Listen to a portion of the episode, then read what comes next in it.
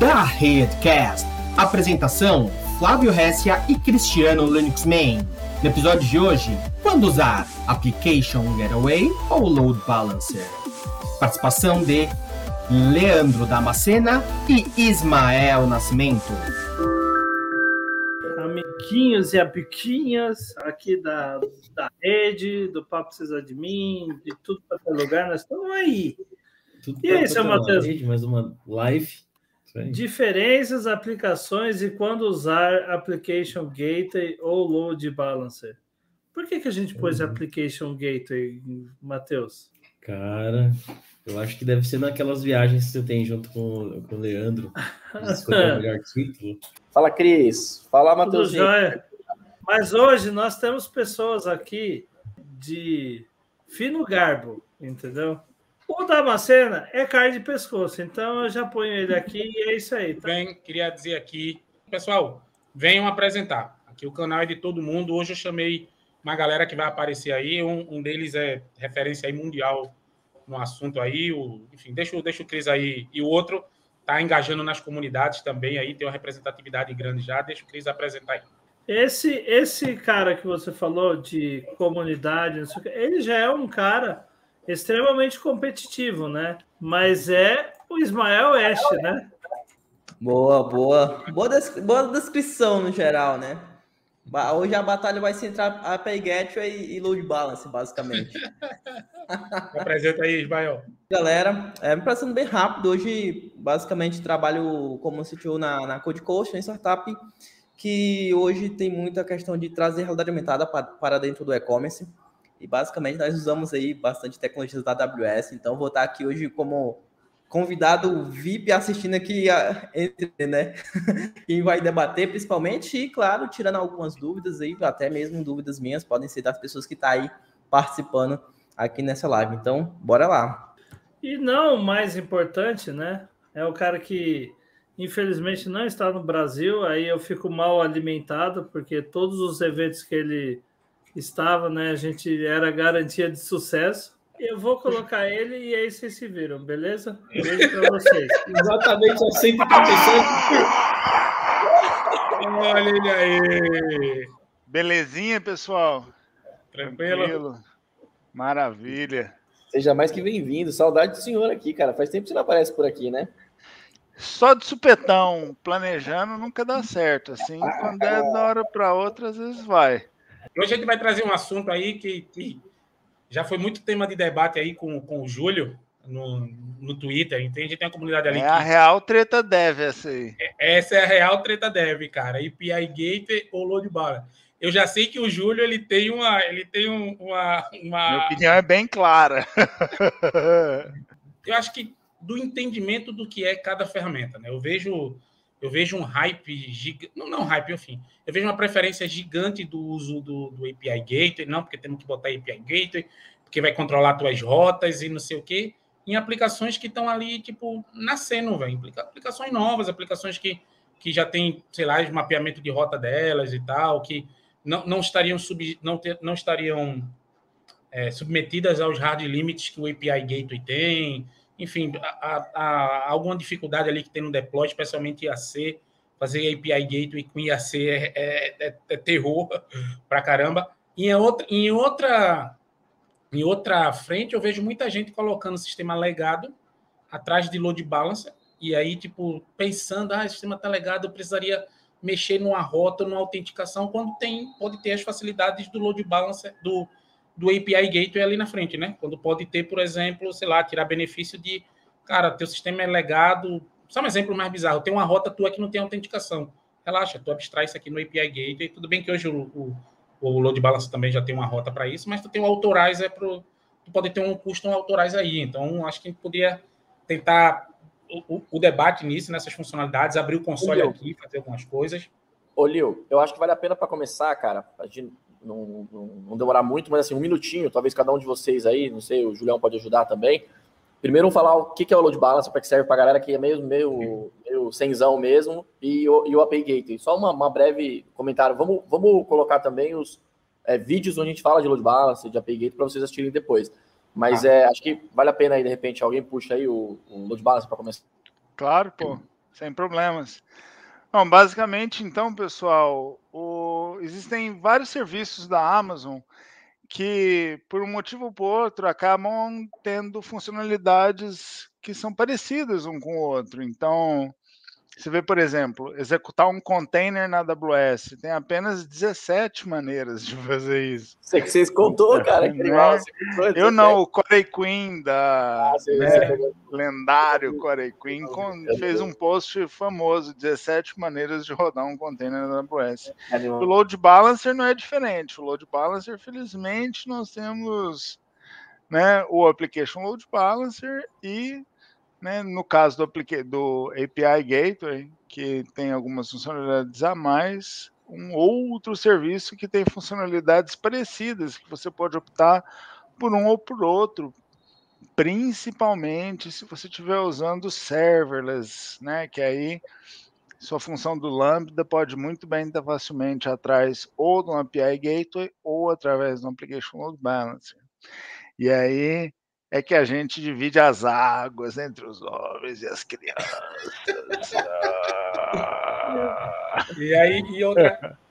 É, e aí eu acho que entrando um pouquinho no que o Flávio perguntou, no mundo antigo, no mundo pré-cloud, load balancer já era uma coisa extremamente famosa, só que era muito mais pro não deixa de ser por software na AWS, enfim, por mais que ela tenha uma faça uma paz qualquer mas era muito comum se ter load balancer em, em instituições que não tinham um Big IP, um, enfim, um, algum, algum cara desse gigante, de fazer isso por software. Então, o velho e bom Apache foi load balancer de muita gente aí, de muita, na frente de Tomcats, na frente de, de, de, de próprios Apaches, enfim, fazendo isso, e veio, e também o pessoal sentiu a necessidade, aí tu dá a tua opinião também, Ismael, já que tu, já que tu é um cara heavy user de API Gate, sentiu a necessidade de transformar não só em distribuir carga, mas ter opções de você controlar rotas, ter throttling por, por, por, por rotas específicas. E aí veio o, veio o, o API Gateway. Mas assim, nada disso, eu gosto de falar assim, nada disso foi inventado pela AWS. Talvez ela deu o nome dela. Mas isso tudo já vem. Não, você, mas você trouxe um assunto importante aí, que é essa questão de como que a coisa evoluiu até chegar onde a gente está, né? Então, Antigamente, quando você tinha um servidor web, por exemplo, você comprava lá o seu load balancer, um equipamento de rede mesmo lá, que ficava na frente dos seus servidores web para despachar essa carga. Mas aí a gente tem sempre aquela questão de tolerância a falhas. Então, se um servidor web falha, você tem o outro. Mas e se o load balancer falha? Você tem que ter o outro. Mas e quem que faz o load balancer do load balancer do load balancer em algum lugar? Você tem que desamarrar essa história. Então, as ferramentas de load balancing da AWS, uma das principais coisas que trouxeram foi isso, de você colocar tudo no mesmo nome de DNS e por trás daquele nome de DNS ele vai colocando quantas instâncias ou load balancers forem necessários para a sua carga. Mas por outro lado, né? Load balancer é só um começo da história. A gente tem caching, throttling e um monte de outras funcionalidades que o API Gateway vai adicionar. É. Boa, só um adendo, por exemplo, hoje essa questão de, de você até citou, né, Leandro, sobre começar a utilizar API Gateway em sistemas novos até. Eu vejo muito também com esse conceito de servers, com o crescimento disso, vamos dizer assim, nos tempos atuais. E, por exemplo, até mesmo quando quando vai se desenvolver utilizando lá, lá, o Serverless Framework, é muito fácil utilizar o API, o API Gate em vez, muitas vezes, do Load Balance, né? Então, isso também acredito que aumenta muito a utilização de forma, ah, vou utilizar porque é mais fácil e por aí vai, né? Sem, de fato, muitas vezes saber as vantagens ou não. É verdade, é, abstrai bastante, né? Hoje em dia, esses frameworks, o SEM, o Serverless Framework e tudo mais, ele abstrai bastante isso, é uma vez que ele mapeia que ele mapeia JSX. E eu vou, eu vou além o seguinte, assim, essa discussão toda de, de API Gateway, Load Balancer, inevitavelmente tem uma questão, dependendo do teu workload, de preferência. Quando, quando o Load Balancer colocou Lambda, muita gente que não, como endpoint, muita gente que não curtia o API Gateway, ou nem precisava, cara, debandou, né? Tipo, ah, vamos usar o, vamos usar o Load Balancer. Mas, assim, tem suas vantagens também o, o, o API Gateway, por exemplo. Cara, esses dias eu, eu, lembro de um workload que a gente precisava fazer, que era uma, um, um sistema fazia uma, um post para conta do cara na AWS. Ele não precisava de nada, ele só precisava do ID daquele post. Cara, a gente fez um API Gateway com SQS. Depois ele foi construir, ele ficou esperando, ficou recebendo aquilo ali na fila. Depois ele fez um worker. Ao invés de uma, de uma execução síncrona ali, cara, em dois cliques, que integra facilmente com SQS, ele colocou isso no, ele colocou isso como, como serviço. Desde que a AWS integrou uma cacetada de serviços no, no API Gateway, não só endpoints HTTP e Lambda, cara, tá, tá um absurdo usar ele, né? É, e é importante voltar um pouco na história também, no passado, né? Vocês falaram de, o, de cara, no, no, passado o load balancer era um appliance físico, né? E, não sei se inicialmente, mas os, os, primeiros que eu vi, por exemplo, eram appliances físicos. E aí, se você queria dois, se, se você queria redundância desse, ter dois. Ele precisava suportar de alguma forma né, uma redundância, a gente colocava um data center um no outro e tentava ali fazer, fazer o failover atrás de DNS, etc. Isso vem abstraído no serviço da AWS, que inicialmente a AWS lançou o Classic Load Balancer, que tinha listener para TCP ou para HTTP. E ele já fazia parte de certificado HTTPS, isso é uma funcionalidade legal, né, que, que traz ali para... É, mas, mas o Application Load Balancer também traz. Mas no passado não existia o Application Load Balancer. No passado existia o Classic Load Balancer, que ele não, não, não, ele não interpretava é, muita informação, ou você não, na verdade ele, ele interpretava informação, mas se você não quiser manipular muita informação do cabeçalho HTTP. Então, por exemplo, no Application de Balancer hoje, você consegue fazer uma rota específica, ou seja, mandar para servidores distintos, ou para containers distintos, ou para funções lambdas distintos, é, baseado no, no, no, caminho da URL, né? No, ou no host header, Sim, ou, no, ou no path ali na URI. Então, é, hoje você já consegue fazer isso, você já consegue tomar essa decisão. Então, no passado, quando só tinha o Classic, aí eram muito mais casos de usos que você era obrigado a usar o PayGator, né? E sem contar o monitoring também, né? Do application, cara. Hoje tu tem métrica de tudo que é coisa ali, de tráfego que entra, de tráfego que ele vai para o endpoint, de resposta, de latência do end, é absurdo. Basta, quer ver isso que você que você comprova que o Flávio falou? Pega um Classic e pega um, um, um application e pega o um modelo de, do, de uma query de Athena, de Athena para ele. Tu vai ver que a query do application ela é gigante e a query do Classic ela é bem menor, porque ela manipula muito menos header muito menos coisa do cabeçalho HTTP ali. Ah, e até outras coisas que não são funcionalidades tipo totalmente fora do, do que um serviço pode oferecer. Tipo, você pensar em coisas como geração do cliente, o API Gateway, como você define o mapeamento dos clientes, ele é capaz de gerar o cliente JavaScript para você, que é uma coisa que o ALB nunca vai ser capaz de fazer, uma vez que ele está só despachando as requisições ali. Você tem que fazer na aplicação, né? Ou ter um API Gateway depois do load balancer, que é uma técnica que tem gente usando também, né? Tipo, colocar um Kong dentro do um Kong lá dentro do, do seu Exato, câmera. né? Porque tem API Gateway muito mais bem feito que esse da AWS aí. Parênteses. Quais são as tuas considerações, Júlio, para isso? Pera, pera, não, pera, não tinha para falar. Espera um pouquinho, espera um pouquinho. Ismael. Manda. Ah. Quais são suas considerações em relação a isso? Era só para não perder a piada, foi mal.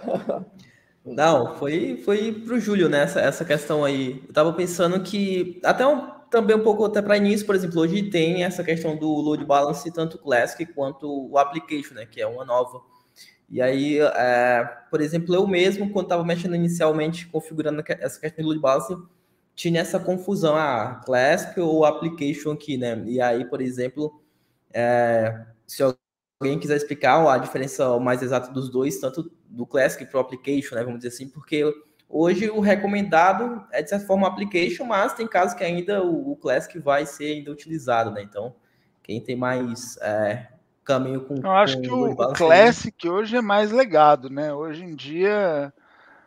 Porque antigamente tinha muito uma questão, principalmente vão.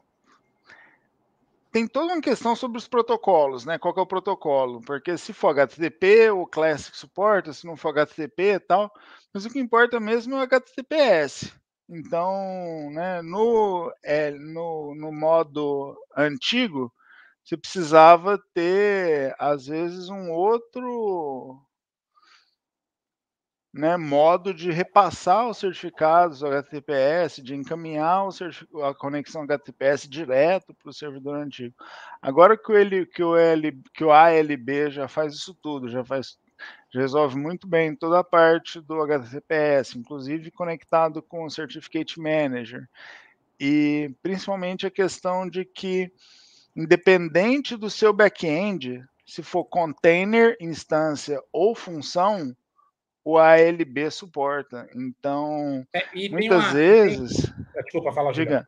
Não, é isso, que às vezes você está fazendo uma migração, por exemplo, que você está acostumado a trabalhar com instâncias EC2 tradicionais e está mudando para container, ou de container para funções do Lambda, você consegue colocar isso tudo por trás de um application load balancer. Então tem uma, uma vantagem aí, um, um, um benefício, na minha opinião.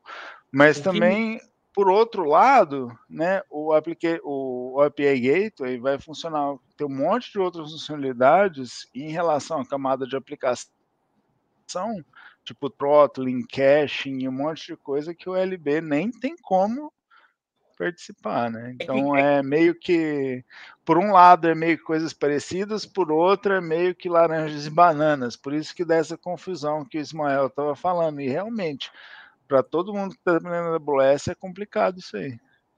É, e eu tinha o, e eu tinha, e, e eu pegando, pescando aqui no chat, o João aí, e aí João, boa noite, tudo bem? Ele explica bem essa diferença do Classic e do Application e do Network. A gente fala basicamente de, fazendo um adendo aí do que o Ismael falou, a gente fala, quando a gente fala de load balance, a gente fala basicamente de camadas. E assim, seguindo a OSI ali, a gente tem sete camadas ali. Enfim, a camada do TCP, ela, ela, ele, ele junta tudo isso em quatro. Mas a gente fala basicamente de camada. Um trabalha na 4 e na 7 ali, o, o, o, Classic, e aí a AWS dividiu isso. A AWS só trabalha na 4, por isso que ele não tinha, não tinha não tinha o WAF. E a AWS dividiu isso por questões de performance, por questões de, de, de tornar isso é, autodisponível e tal, no application e no network. Polêmicas. Não é só polêmicas, isso também. Polêmicas, polêmicas. É, é, tem, tem documentação material, João, que fala isso mesmo, mas, cara, o, o, o, o Classic Load Balancer não, não sobe só até a camada 4 do protocolo Isuose, tá? Por quê? Porque ele enxerga que são HTTP. Então ele consegue, por exemplo, colocar o certificado SSL ali. Então, se, você, se ele está abrindo a conexão HTTPS, ele vai até a camada 7 é que ele não tem tantas funcionalidades de camada HTTP como analisar o path, por exemplo, que aí só o application faz. Então, ele sobe sim até a camada 7. Agora, se você está usando a função TCP dele, né, do Classic, ou do ele Network... tinha esses dois modos. É, e outra, ele não era... É assim, eu, eu noto que o, ele foi descontinuado juntamente, está sendo descontinuado juntamente nesse movimento aí da AWS do, da, das EC2 Classic, mas se você pegar a escalabilidade do Classic, é porque assim, é muito difícil você ter esse você ter esse, esse cenário. Eu acho que puta, você tem que ter um, um workload gigante. Mas a performance do, do, do, do application para o Classic, ela tem uma sensível diferença ali de, de performance. É, só, só alguns pontos ali, ó. O João falou que o ALB termina HTTPS, o, o Classic termina também, tá? Eu posso colocar lá o certificado nele. Não tem sim, tanta sim. função como tem agora. Você consegue colocar no ALB, você consegue colocar vários certificados. Se ele não dá match um, ele vai em outro, mas você já conseguia terminar inclusive usar um certificado SSL é, não público, não válido publicamente, para fazer o back-end como você faz no application load balancer. E aí o Classic tinha uma vantagem, inclusive a gente usa para cenários muito pequenos ainda, Julião, que você falou a questão do, você falou aquela hora descontinuado, né? Mas, mas tem uma, uma, uma situação, por exemplo, se o cliente é muito pequenininho e ele tem a necessidade de, de usar é, TCP, HTTP, eu posso usar só um load balancer, que 35 dólares faz diferença para um cara que está começando, né?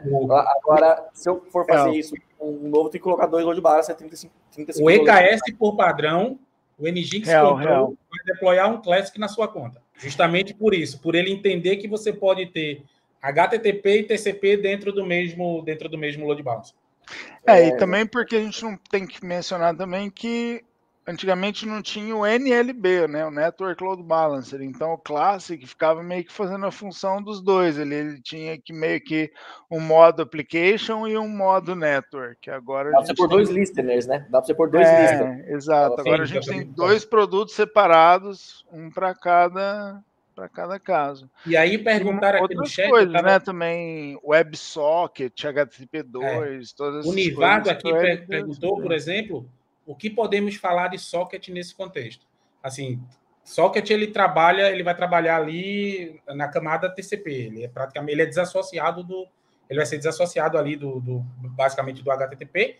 E aí você tem o Network Load Balancer para falar isso, porque você vai falar TCP, você não vai falar HTTP, e você tem o próprio, próprio API Gateway que você vai conseguir também falar socket nisso. Então, você não vai conseguir falar socket no Application Load Balancer. Você Mais ou menos. Porque tem questão dos WebSockets. É, se for o WebSocket, aí, aí do ponto de vista do, do, do, do, load balancer, cara, ele vai passar liso, né? Porque ele não, né, ele não vai, ele não é tão intrusivo o application load balancer como o API Gateway. No API Gateway você tem que parametrizar para funcionar com o WebSocket também. Mas, mas web, a gente tem aí, mas a gente tem aí a oportunidade de umas gambiarras, né, interessantes, tipo você pega o HTTP padrão, ele é um protocolo que não leva em conta outro subscribe, não é um pub sub, né? É cliente, é requisição e é, resposta. É, é, né? client server, né? Requisição, é. resposta. Agora, você pega um protocolo, por exemplo, como MQTT, usado no, na internet das coisas, ele já tem o PubSub, igual um SQS, um, um, serviço de mensageria. Então, você colocando um WebSocket, por exemplo, expondo o MQTT, por exemplo, do Mosquito ou de um servidor MQTT qualquer, como um WebSocket, você conseguiria, às vezes, fazer por exemplo, imagine um sistema de notificações da sua aplicação todo em cima de, né? de MQTT e WebSockets, né, por em cima de WebSockets, né, porque o, o WebSocket, na verdade, ele faz o upgrade para um outro protocolo, e o outro protocolo pode ser o que você quiser. Então, é. E aqui em particular, tem... nesse, nesse mundo de internet das coisas, eu tenho visto isso, do você tunela, na verdade, para poder tra é, é. trafegar protocolo over TCP, over HTTP, né? É, o Cris colocou aí na tela justamente a diferença entre a diferença entre a diferença entre ambos. Então é, é tem aqui é, eu não entendi muito bem essa parte do HTTPS out of the box, porque você com custo domain na, na verdade o API Gateway ele já vem por padrão mesmo que você não configure um domain, ele vai ele vai, ele vai ter HTTPS. No LB você vai ter que setar. Essa documentação é antiga. É, você não conseguia setar o certificado SSL nele, ele só, você só podia usar o, o, o domínio dele. padrãozão dele lá, e aí agora você consegue colocar um custom domain, senão você tinha que colocar out of the box, tipo um CloudFront na frente, né? Tá. É. E aí aqui as principais, as principais, as principais diferenças. Uma coisa que está em muito alta agora com a questão de Open Bank é, deixa aí, Cris, essa imagem, acho que, que ilustra aí. Uma coisa que está muito em alta com essa questão do Open Bank agora para o API Gateway é o MTLS, cara. Sim, a sua dificuldade de você fechar MTLS hoje no API Gateway é zero. Zero. Você não tem você não tem que implantar isso em aplicação, você não tem que se preocupar se você vai subir um TCP, porque você não vai falar HTTP no MTLS. O API Gateway vai fazer o handle disso tudo para tu. Quem que é esse tal de MTLS mesmo? Explica aí, pessoal. Então, antigamente, antigamente não, já tem esse conceito. A gente tem a questão do TLS. O que é, que é o TLS? O TLS é o seguinte: você tem um servidor ali que vai ter um certificado, uma chave privada dele ali, e vai expor, todo mundo vai ter uma chave pública disso, porque esse documento, esse certificado. É como usualmente a gente usa HTTPS hoje, né? É assinado, é assinado, é assinado por uma CA global. Então você vai ter isso. Numa conexão normal, quando tu acessa um site, por exemplo, o YouTube, tu, o teu, teu, browser assinou essa requisição, mandou, ele abriu aquilo ali, enfim, porque cada um tem a chave, é o que a gente chama de criptografia assimétrica. O MTLS não. O MTLS ele difere o seguinte: você tem que assinar aqui a requisição com a sua chave privada, você tem que ter, você tem que ter isso aqui assinado, e a outra ponta também tem que saber descriptografar isso. Então você tem uma assinatura de ponta a ponta quando você implementa MTLS. Por isso que a questão do Open Bank é: você precisa de MTLS para que o cliente assine aquilo e o servidor saiba aquela assinatura. Então a gente Exato. não tenha, não tenha que, não, não seja isso público. Está aí o Cris colocando o que é o é, MTL. Porque hoje numa conexão HTTPS tradicional no browser, por exemplo, né, você você tem a chave lá, a chave privada está lá, só existe a chave privada uma vez que gerou a chave pública. Você usa a chave pública para criptografar, o dado é criptografado, mas a confiança está do lado do server. Com uhum. o Mutual TLS, que ele chama Mutual, né? Você tem uma chave privada de cada lado, um segredo, cada um tem o seu segredo, gera a chave pública, troca as duas vezes a chave pública, então você tem. O, o server passa a ser importante. Então, para uma operação de Open Bank, que é um para um, entre aspas, P2P, né? Então você tem ali a, a, chave de um lado e a chave do outro, entre aspas, apesar da, da, da relação ser client-server, mas o client também tem a sua própria chave privada. E aí é onde você vê que o, o API Gateway ele implementa os dois, né? Ele implementa o TCP e ele implementa o HTTP, né? Porque o, o MTLS ele vai falar, como o Cris colocou aqui, basicamente na camada de socket ali, na 4, né? Ele não vai falar HTTP. E aí, Agora, aí fala. Não, não, não, vai, vai lá, avança aí, termina o raciocínio que e eu aí eu vi E aí eu vi, tipo, um, um case há um mês atrás, dois meses, eu não lembro, de um cliente levando um pau que não conseguia fechar MTLS na aplicação, porque ele estava colocando um application load balance ali. Tem algum problema na AWS? O meu certificado não chega aqui. Eu falo, sim, o seu certificado não vai chegar nunca aí. Porque você não está, você está falando HTTP, o MTLS não ocorre ali no, não ocorre ali na sua camada de HTTP. O MTLS ele ocorre antes. Ele ocorre na camada de TCP. Ele, ah, e a gente colocou o Network Load Balance, ele fechou. Aí o Cris colocou o desenho da AWS para OpenBank. Exato. Tá vendo que, tá vendo que é, ali, é, esse é um ponto importante, né? Qual o cenário? Qual o cenário? Então, pelo que está falando até agora, a, a discussão é, é, a gente tem mais funcionalidades no Open Gateway do que no, no Load Balancer, mais funcionalidades. Então ele, ele é, é inclusivo. Agora, qual cenário eu usaria? Eu não usaria PayGate. Por que, que seria melhor não usar PayGate? Espera aí que minha câmera travou aqui. Quer começar, Ismael? Quer começar, Júlio? Não, vamos começar. Só antes de entrar nesse ponto, esclarecer o. Tá com eco aí, né? Não, tudo bem. Eu acho que não sei se está saindo eco para todo mundo. Eu acho que era só o, um mic ligado. O a questão de como que o protocolo HTTPS é repassado para os servidores que estão por trás. Então, muitas aplicações que estão sobre compliance ou sobre regras de segurança mais estritas, como esse caso de bancos ou Open Banking, eles vão exigir que a sua conexão seja criptografada de ponta a ponta, né? De, ou seja, que os dados sejam criptografados tanto em trânsito quanto em repouso. A questão é que, em alguns casos, é tolerável que esse dado ele seja recriptografado, ou seja, que você tenha uma conexão criptografada até o load balancer e uma outra criptografia do load balancer até o host final, ou se você tem que usar o mesmo certificado para conectar ponta a ponta. Né? Então, se você tiver que, né, nos cenários mais estritos de segurança, você tem que usar o mesmo certificado. Então, não dá para recriptografar igual né, o Application Load Balancer faz. E aí gera essa diferença de, de design. Mas a, a, em questão às funcionalidades, eu acho que é muito em função do caminho que a AWS levou para tomar para desenhar o AWS Load Balancer e o API Gateway. Então, se você tem familiaridade com Swagger, por exemplo, o API Gateway vai ser muito familiar, talvez, ou vai ser mais familiar do que se você é, não viu Swagger, OpenAPI, nada disso, e só está tentando pôr sua função lá no ar. Então, às vezes, depende um pouco da, do caminho, da sua trajetória aí eu tenho uma visão, eu tenho uma visão mais do lado de abstração disso. Eu tenho uma visão que é o seguinte: imagina que a empresa está migrando as coisas para a cloud, tá? E a gente ainda tem muitos sistemas legados aí, enfim. Então imagina que a empresa está migrando o sistema para a cloud e é um sistema avisado, um sistema financeiro, um sistema, sei lá, enfim, qualquer tipo de sistema que tiver. E, assim, golzinho bolinha, né? Golzinho bolinha. É, exato. E o código, puta cara, é bacana a galera dar manutenção, mas, bicho, refatorar algumas coisas, colocar throttling, colocar limites, definir rota, seja muito difícil. E, assim, seja um débito técnico que já não é mais débito técnico, é nome no Serasa. Então, assim, eu vejo muito fit com isso indo para o indo pro API Gateway, porque tu tem uma camada de abstração ali na frente gigantesca. Então, tu tem uma camada de abstração ali que tu, por exemplo, não precisa se preocupar com Vou dar um exemplo, ainda tem muita API aberta, galera. Vocês pensam que não? Tem muita API aberta. Sem o básico Total.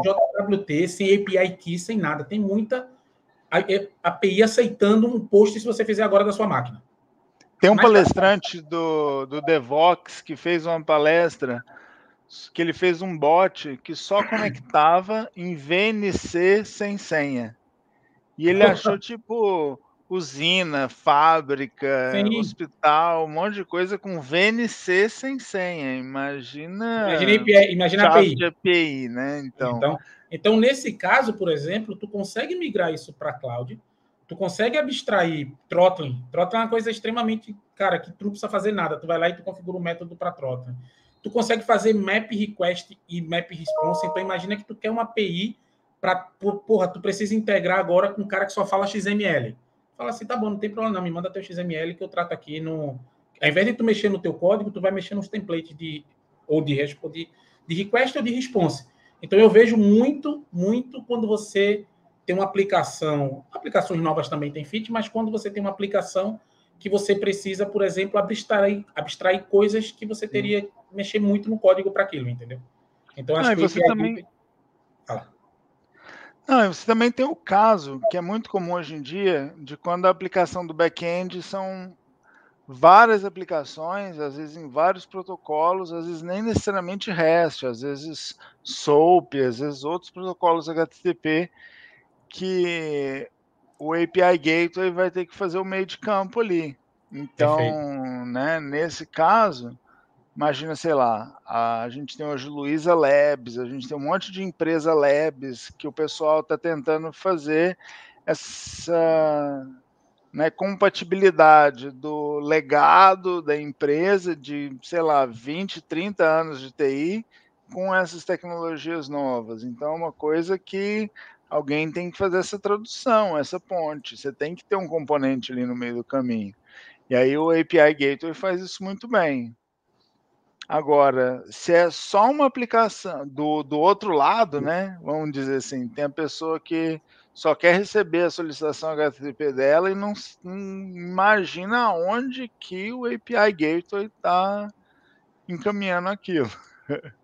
Então é bem uma que não é uma questão de qual é o mais certo, mas o que é o mais adequado para cada aplicação. E, e, e, como a, e como a solução gerenciada pela AWS para não ter degradação, você tem uma coisa que você tem que sempre levar em consideração, que são os hard limits do API Gateway, e um dele pode ser impeditivo, o tamanho do payload.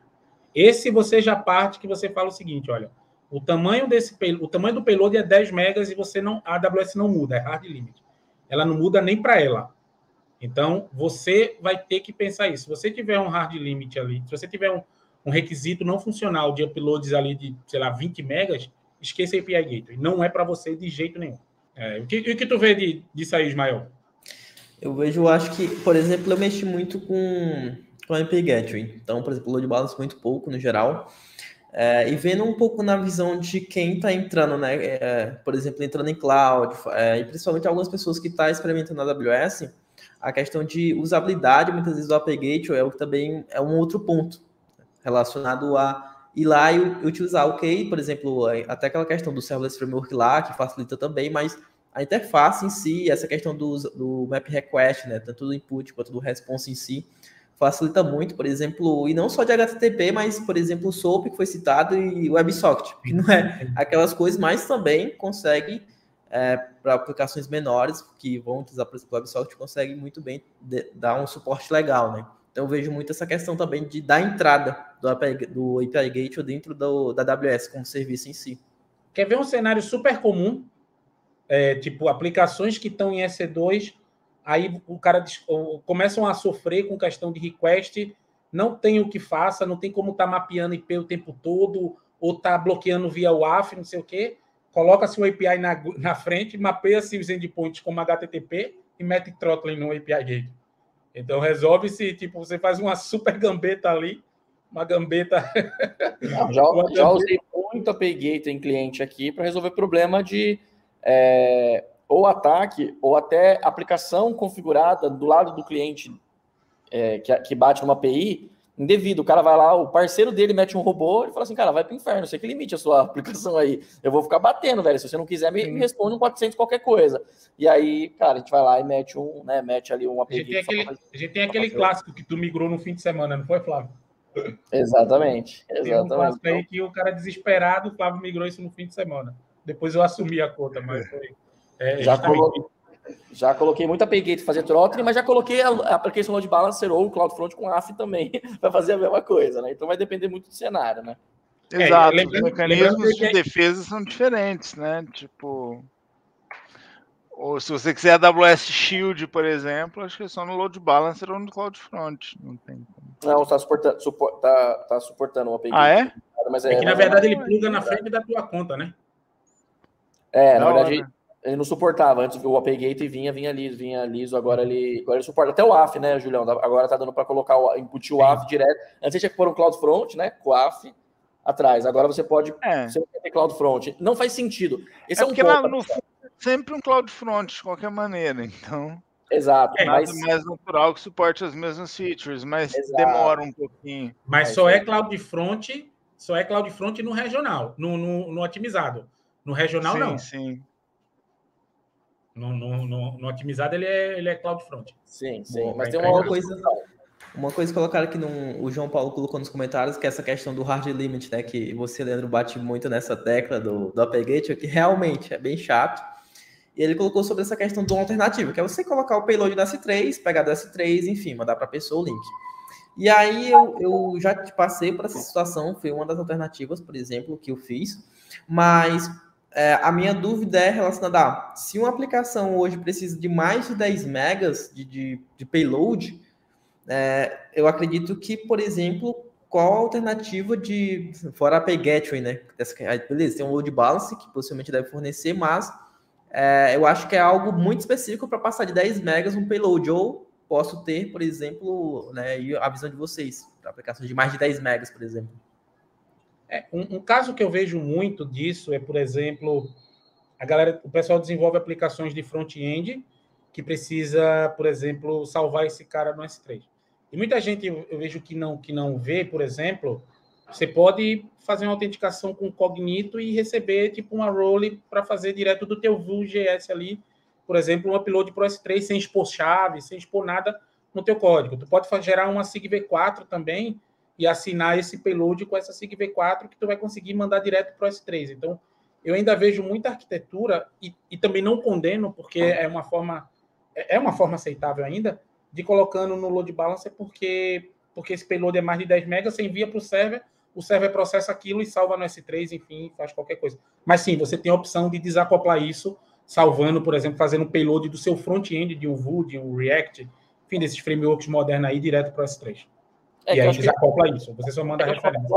é que eu acho que o API Gateway, né, ele continua sendo um API Gateway, né? Então, provavelmente, é muito provável, se você dá, ter uma resposta tão grande, cara, é, beleza, pode ser uma, cara, você pode fazer, pedir uma, lista de informação ali via API, mas é, me parece que quando começa a aumentar muito o tamanho do payload, talvez você não, te, não esteja falando mais de uma requisição de API, na verdade, tem, é, é como o Leandro falou, tem muita gente colocando a front-end no API Gateway, por quê? O cara aprende a usar o martelo, bicho, ele vai usar o martelo para tudo, né? Então, é, é, eu, eu já vi, cara, eu já vi aplicação, cara, assim, é, com processamento server-side atrás de um API Gateway, entendeu? E aí, e aí, putz, né? Aí é uma questão também de, também de, não que não possa, não que não funcione, mas é uma questão de entender o, o produto para que ele foi feito, né? Ele foi feito para fazer requisições API e devolver requisições API, né? Então, É. E, e o, João, o João trouxe uma coisa interessante que é o seguinte: o problema do API Gateway é que bateu o request e ele conta. E você paga pela quantidade de request. Tem um caso que esse request não conta, que é quando você tem um authorizer e o authorizer nega. Esse request ele era contado, ele era contabilizado, Da a. AWS tirou isso. Ele não conta mais. Interessante. Então, se você tiver um authorizer ali, Lambda ou Cognito, e ele der um 401 ali, ou seja, ele devolver um, um, um deny no invoke, que no final das contas, por baixo dos panos é um IAM ali, que ele retorna, ele não é pago. Então, É, Eu não sabia dessa aí. É. Boa. ou AF também, ou AF também. Se você tem o AF também, aí você ó, vai pagar os custos do AF, mas se for se tomar um 400 no AF, é, aí o ou ou se você tiver um CloudFront na frente, né? Aí, tem uma outra discussão que eu ia falar, que a gente acabou não falando, é o seguinte. É, não vale o Leandro responder, né? Quando faz sentido, tanto no load balancer quanto no API Gate, colocar o CloudFront na frente? O CloudFront na frente é básico, eu acho que vale para todo mundo. Que tem um mínimo. Tipo, é difícil. Se for, se for, muito pequenininho, assim, tipo. Hum, aí talvez não.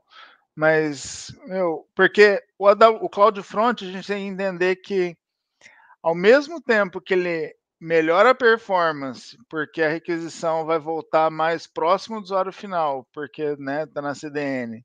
Então, melhora o desempenho reduz a carga no back-end, porque essa requisição nunca chegou no seu back-end, então é menos instância, menos load balance, não sei o quê.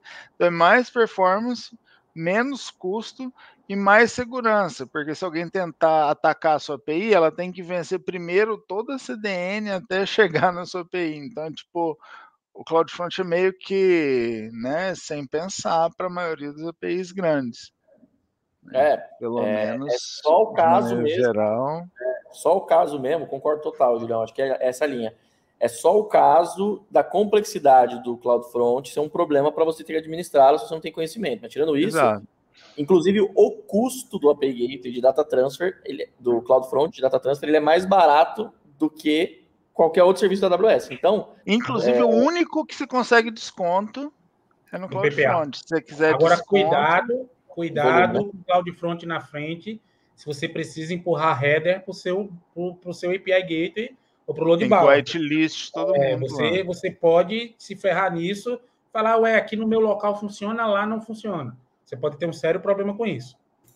É, mas tem que parametrizar direitinho, né? Tem que escolher os headers que você vai repassar e os que você vai interceptar e processar tal, tudo mais, né? Mas então fica essa dica aí também, né, galera? CloudFront na frente de tudo quanto for possível porque além de uma proteção, e tem a questão de proteção de superfície também, né, ô Julião, porque um ataque que for que você sofrer, ele vai, ele vai parar lá na ponta, do lado do atacante, na frente do atacante. Então, é, em todos os aspectos ali, tecnicamente, vale mais Exato. a pena. Agora, tem uma exceção grande para isso tudo é que é se você faz infrastructure as code, quer deployar tudo como código, porque o CloudFront é uma merda, o API Gateway também, você vai acabar fazendo a application load balance mesmo. Experimente mudar. Não, Experimente não, mudar. Experimente mudar o parâmetro do CloudFront via Terraform e espere o deploy de 10 minutos. Exatamente. Mas, mas, mas, mas, você sabe, vocês sabem que tem essa característica, né? Que o Júlio falou, parece, parece brincadeira, mas é super relevante. Porque o que acontece? Um deploy que é feito nesses serviços que são, que são processados no Edge, né? Então, assim, diferente de um serviço como o Load Balancer, que ele roda numa, numa região, o, o, o API Gateway e o, e o Application Load Balance e o CloudFront, eles rodam Edge. Então, esse deploy, ele é preciso ser deployado em, cara, uma porrada de servidores espalhados pelo, pelo mundo, né?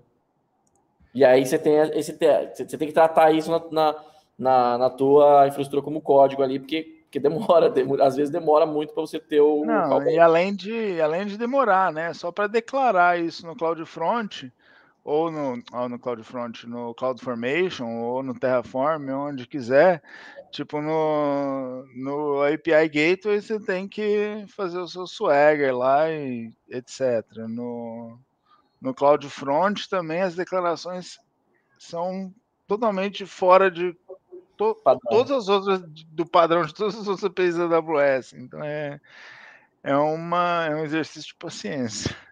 O João perguntou aqui se, por exemplo, o tráfego do CloudFront até o API Gateway vai ser cobrado, não.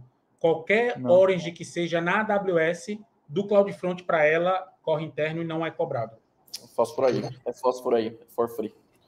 É, isso é um ponto bem interessante quando bate nessa questão do preço, né? No, no geral, é. por exemplo, nós estávamos falando sobre data transfer e eu acho que até, até pegando um, um ponto que o, o, Leandro ele fez, acho que semana passada, essa questão de VPC, né? Que é basicamente internet dentro também da, da AWS. E eu, eu tive esse problema, é, data transfer, por exemplo, bastante alto em geral. É, e acho que é um ponto da AWS em si que ela não mostra mais ou menos exato do que está saindo. Por exemplo, a é, data transfer especificamente do CloudFront, mostra ali o geral de regiões, mas é um outro ponto que é bem importante saber de fato de onde está saindo esse, o tráfego, né? Para você saber, por exemplo, onde diminuir, onde ali dar uma reviravolta para melhorar isso. Total, isso pode ser uma diferença de custo muito grande. Por exemplo, quando você liga um application load balancer, tem uma, se eu não me, não sei se ainda tem, mas antigamente tinha uma taxa se a sua requisição cruzar uma zona, ou seja, se o load balancer, né, é uma, é uma taxa muito pequenininha, é 0.01. Eu tenho mas, um cliente, né, tenho... pode virar grana. Eu tenho um cliente que está pagando 7 mil dólares de data transfer interregion. É, eu sei quem é. Que é isso que você falou. E um Só que veja, Júlio, no load balancer TCP, no, no network load balancer, isso faz uma diferença gigante, viu? Com a forma que ele trabalha o bind e os health check disso. Exatamente. Tanto que tem até uma, tem uma flag lá para no Classic tinha para você desabilitar é. o cross. Senão ele vai ficar tentando bater no endpoint da região que ele tiver e vai ficar te dando salto até achar ele, até achar onde ele está. Então isso já foi, isso já foi uma dor de cabeça grande também. É, eu, é, o Ash tinha questionado aí a questão do, do, de entendimento do pricing. É complexo mesmo, Ash, por quê? Porque o modelo de precificação é complexo, mas você consegue sim determinar lá pelo pelo é bola aí. Você consegue determinar pelo Cust Explorer, né? Inclusive pelo detalhe do billing, tá? Mas o melhor lugar para ver é no Cust Explorer. Mas você consegue identificar ali exatamente é, esse tráfego, é, da onde para onde está indo esse tráfego e tal. E aí tem alguns serviços da AWS que ajudam bastante, né? A gente tem feito alguns casos dessa investigação, a gente faz quando precisa fazer a investigação de onde vem o custo, a gente faz com o, com a Tina, com o VPC Flow Log, então você habilita o VPC Flow Log, você consegue, cara, fazer qualquer, qualquer consulta para entender todo o tráfego de onde para onde está indo, inclusive Nossa. em byte, porque ele loga. É, mas agora tem uma, a possibilidade de você fazer isso através do, através do é, do Network Manager, o serviço da Amazon chamado Network Manager, que você, ele consegue ajudar você a fazer essa investigação e tal, tudo mais. Mas, em geral, pelo Cust Explorer, você consegue chegar no, nos ofensores, sabe, Ash? Nossa. O, Ash usou, o, Ash, o Ash usou, né, Ash? Lembra aquele dia que entrou com a ideia? Sim, sim. Foi sim. direto no Cust Explorer, né? Correto. E facilidade, galera. O quão fácil é usar cada um? Olha o Cris já dizendo que é hora de ir embora. Volta, é Cris. O, é hora do Luiz tomar banho, meu filho aí, galera. Pra galera que é nova aí, está chegando agora. É que o meu filho chama Luiz, ele toma banho e os caras começam a me causar aqui já. E, fa e, fa e, facilidade, galera, assim. Eu tenho uma coisa que é o seguinte: dependendo do que você for fazer, ah, eu só quero botar um registro no Dynamo, no SQS e tal. O API Gateway é coisa de menino. Você faz isso em cinco minutos. Mas e, pra, e quando dá pau? É. é aquele ponto que, que foi falado, né? Tem muita integração hoje com a API Gateway, então facilita muito. Inclusive, hoje pela manhã, geralmente eu leio alguns artigos, e aí um dos artigos que eu vi era é, uma empresa fazendo um artigo sobre como criar um um encontrador de link com a API Gateway, Lambda e Dynamo, assim, sem programar, só basicamente no console. Então é, é muito fácil, realmente, é a entrada, né? Mas é muito doido isso, cara, porque assim, eu vi vocês falando aí, porque assim, eu primeiro mexi com o application com o load balancer, depois eu mexi com o Paygater, né? Eu, vocês, cara, vocês vêm de dev, né, cara? Então é mais o mundo de vocês. E até pelas integrações. Cara, para mim, por exemplo, é, bom, primeiro que eu mexi primeiro, quando, você, quando o Ash falou, né, não, o Paygater é muito mais fácil e tal, para mim, cara, foi o contrário. Depois você vai pegando a manha, mas foi o contrário.